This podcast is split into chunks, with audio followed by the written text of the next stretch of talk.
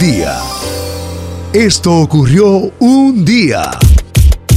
Hoy es el Día Internacional del Cáncer, enfermedad que no hemos podido desafortunadamente eh, vencer. A diario vemos gente de todas las edades, famosos, no famosos, que son víctimas del cáncer. Muchos logran batallar y vencerlos, otros no. Eh, estaba un poquito triste porque recordé a mi padre que falleció eh, víctima del cáncer. Y ayer precisamente estaba viendo una de las últimas, como es el mes de San Valentín, una de las últimas eh, tarjetas que le dio a mi madre cuando ya le estaba muy, muy abatido por la enfermedad, que casi no podía escribir, ya casi no se le entendía. Vi esa tarjeta y, me, me, llenó de tristeza. Uno recuerda a los familiares, los seres queridos, uno hace una balanza cuando no están de todas las cosas buenas para que las cosas tristes y difíciles se vayan con el tiempo olvidando, pero cada vez que hay un día como el de hoy, del cáncer, que por cierto hay muchas personas que van a donar los comerciales de Super Bowl para niños que están sufriendo de cáncer, para la Fundación del Cáncer. Entonces hoy es bueno recordar esta enfermedad tan terrible, porque le hemos dado cabida al coronavirus y desafortunadamente el cáncer ha tomado fuerza. Porque cuando uno no se hace esos chequeos por temor al coronavirus, cuando tú vienes a ver, tienes seis meses que no vas al médico y puede que una cosita rara que haya en tu sistema, puede, Dios no lo quiera, pero hay que estar siempre arriba del cáncer. Así es, lastimosamente. Eh, el estrés puede ser un gran productor o agravante de aquel que tiene cáncer. Ah, produce cáncer de por sí. Y es como una descomposición del cuerpo, cuando algo deja de funcionar bien y comienza a afectar el resto del cuerpo humano de esa máquina que sí lo está haciendo. Sí, Dustin Diamond, el muchacho este famoso Chris que se falleció esta semana. A sus 44 años le descubrieron un cáncer ya en su etapa final. Alex Trebek de, de Jeopardy también le encontraron un cáncer en su etapa final. Hay que, hay que estar encima esos exámenes médicos hay que estar haciéndoselo constantemente, no importa tu edad, no importa si has tenido una vida muy saludable, no importa. Así es.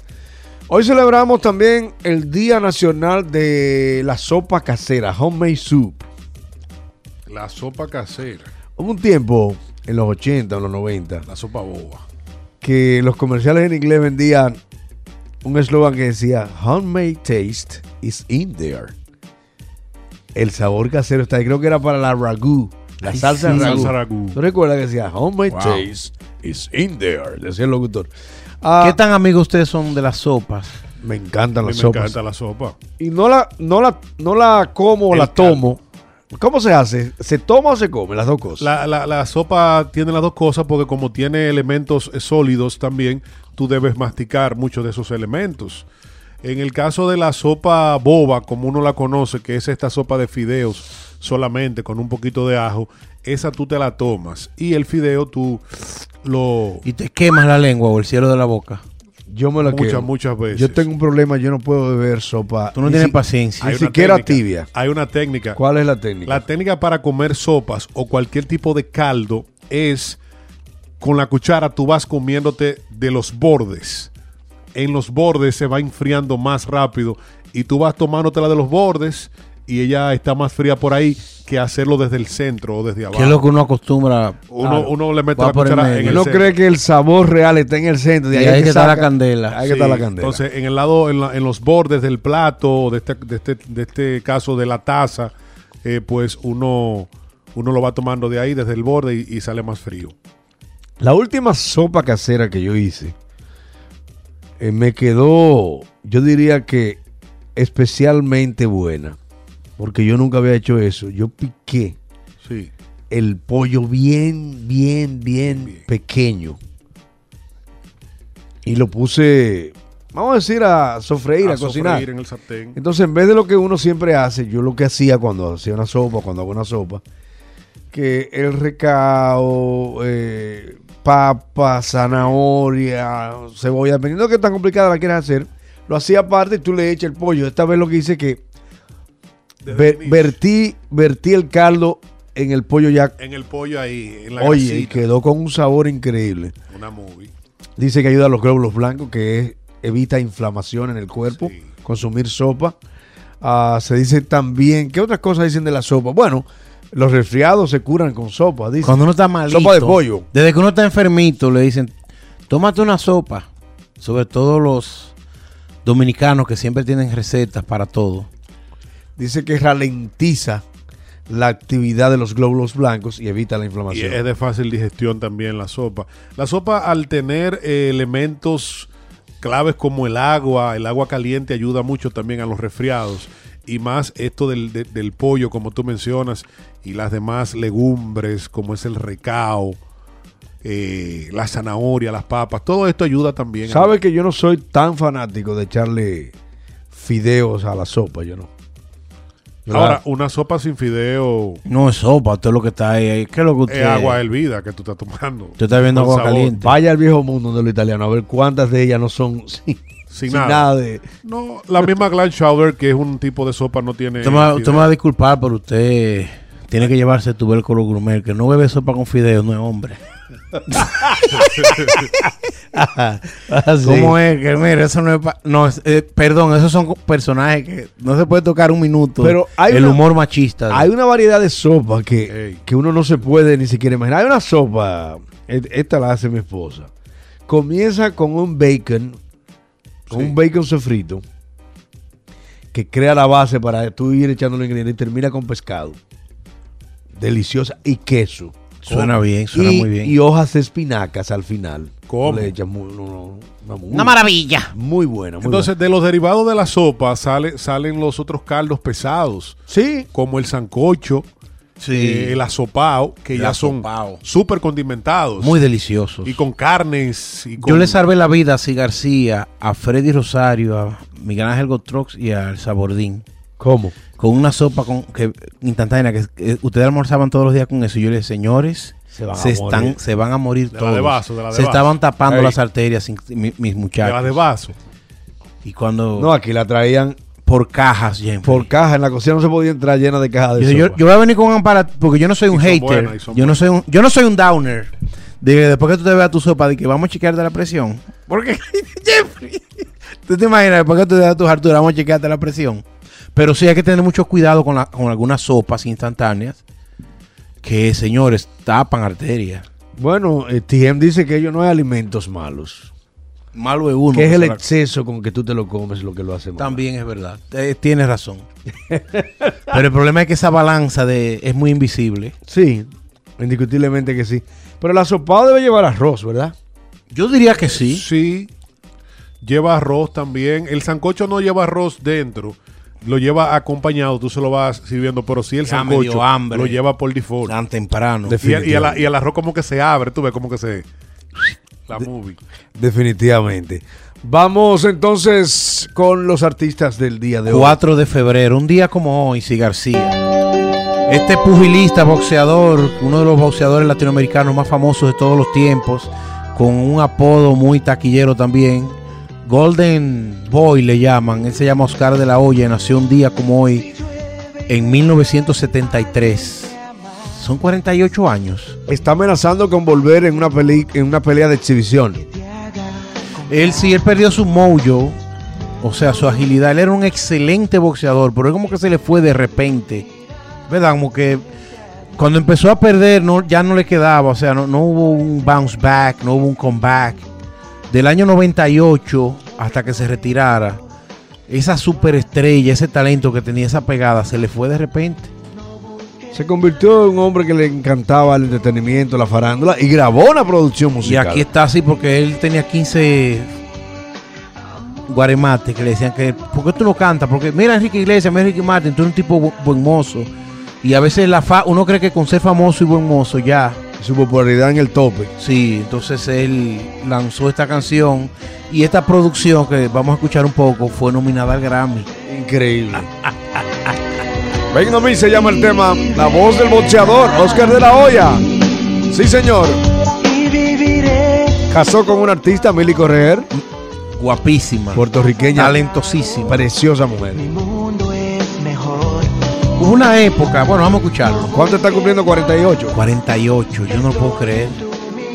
Hubo una época, decías, que él salió vestido de mujer y nosotros lo defendíamos mucho de que era un fotomontaje, ¿sí recuerdas? Sí.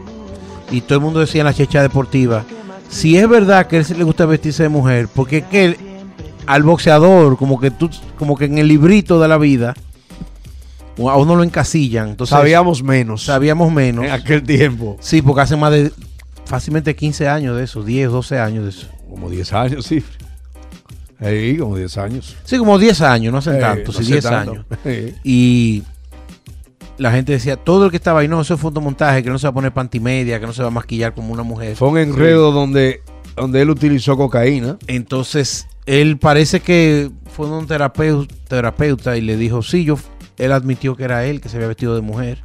Eso no es la gran cosa realmente, pero que uno va evolucionando con el tiempo y uno cree que nuestros ídolos del boxeo no pueden vestirse de mujer. Uno se va dando cuenta que no, que el mundo es más complejo. Y no quiere decir nada. Eso no lo hace ponga- menos, menos hombre a él. Que te ponga una prenda de mujer no quiere decir que definiste tu identidad La sexual. gente decía que lo desmienta, que lo desmienta. Y nada, no pasó nada. Así es. Esta Ahora. chica,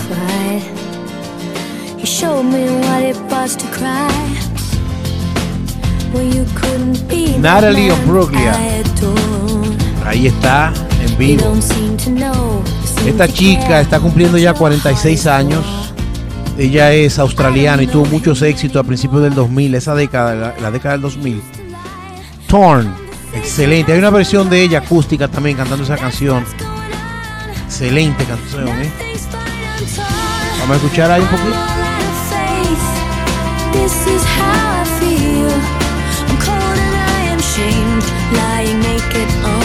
El peinado que ella tiene en el video, ¿sabe cómo se llama? ¿Cómo se llama? I wanna talk to the manager. Háblame de eso, eso es, cult- eso es muy cultural. Es una cultura gringa. A mí me encantan las mujeres con el pelo cortito. Yo no sé por qué, así que es como peinado para un lado y hay un fleco. Se le puede decir fleco, ¿verdad? Hay como un fleco de los cabellos que le sale bien le- largo y le da casi en la, en la cara. Te tapa un ojo. Y, y la parte de atrás es cortitito, el cabello bien cortitico atrás y adelante se va cayendo como una cascada. Hey, Se llama Yo quiero hablar con el manager, ese I peinado. wanna talk to the manager. O sea, esa es una jodona, de que mujer jodona, como le quieran decir. Es ahí un dato de la cultura popular norteamericana. Buena, buena esa, Siegfried.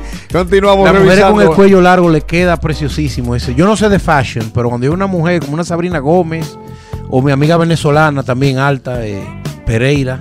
Jessica. Cuando, ella se peló así cortito, coño, mujerón. Bueno, un día como hoy, en 1977, se publicó un álbum que se llama Rumors, Rumores, del grupo Fleetwood Mac. Ese álbum está cumpliendo hoy 44 años. La canción que estamos escuchando se llama Dreams, fue número uno solo en Billboard de ese álbum. Después salió Don't Stop, número uno. You Make Me Loving Fun y Go Your Way. Todas estas canciones fueron número uno de ese mismo álbum.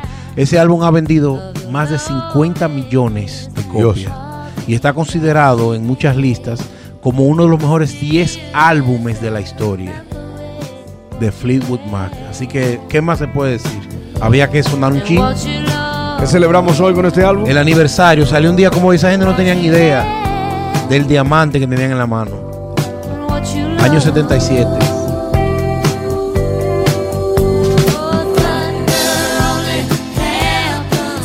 Al igual que el grupo ABBA, esta gente, ellos son cuatro, Ajá. se le han dado todas las ofertas archimillonarias para que vuelvan, Para que hagan un comeback. para que hagan un reunion. Sí, un reunion, así es. Pero nada. Pero nada, se, se está, habían unos, hablando de que el álbum se llama Rumores, habían unos rumores de que iban a volver en el 2020, pero no, no contaban con el coronavirus. Ay, Dios. Más de cultura musical. Española. Marisol Pepa Flores. Cumple 73 años. Hoy, vamos. ¡Ey, eso es de ella! Aunque yo no te lo Mentira. diga. Si tú no estás, yo no tengo alegría. Yo te extraño de noche, yo te extraño de día. Yo quisiera que sepas así. Que mi vida comienza WM. Síguela ahí. Tú eres como un sol de la mañana. Marisol Pepa Flores, niña prodigio. Nació en el año 1948. Desde niña Un día como hoy. sí, fue considerada niña prodigio. Pero lo conquistó todo. Conquistó la televisión, conquistó el cine. Década de los 60, década de los 70. Hizo un desnudo en una revista. Algo muy revolucionario para ese tiempo. Lo que pasa es que la madre patria es la madre patria. Y Jeffrey no lo va a creer, eh, ella también es de buen ver, se ve bien ella. Sí, se ve. Tú no lo vas a creer, una mujer preciosa. Tuvo varios abortos María- porque tenía María problemas con el útero. Que cuenta la historia de su biografía. Todavía sigue a sus 73 Activa. años. Más tranquila, más tranquila. Ha tenido hijos que han seguido su, su carrera en el cine, también profesionalmente. Y bueno, ¿qué decir de ella? Esta es una canción, esta es otra que quizá la conocemos Muchos éxitos. bastante. Oigan esta. La vida es una tómbola, tom, tom, tómbola. La vida es una Ay, tómbola, tom, tom, tómbola. De luz y de color. De luz y de color. Nació en Málaga, la malagueña. Todos en la tómbola, tom, tom, tómbola. Todos en la tómbola, Tom, tom, tómbola. Encuentran un amor. Tómbola. Ahí está. Marisol Bepa Flores. Felicidades, 73 primaveras en el día de hoy. Un día. Esto ocurrió un día.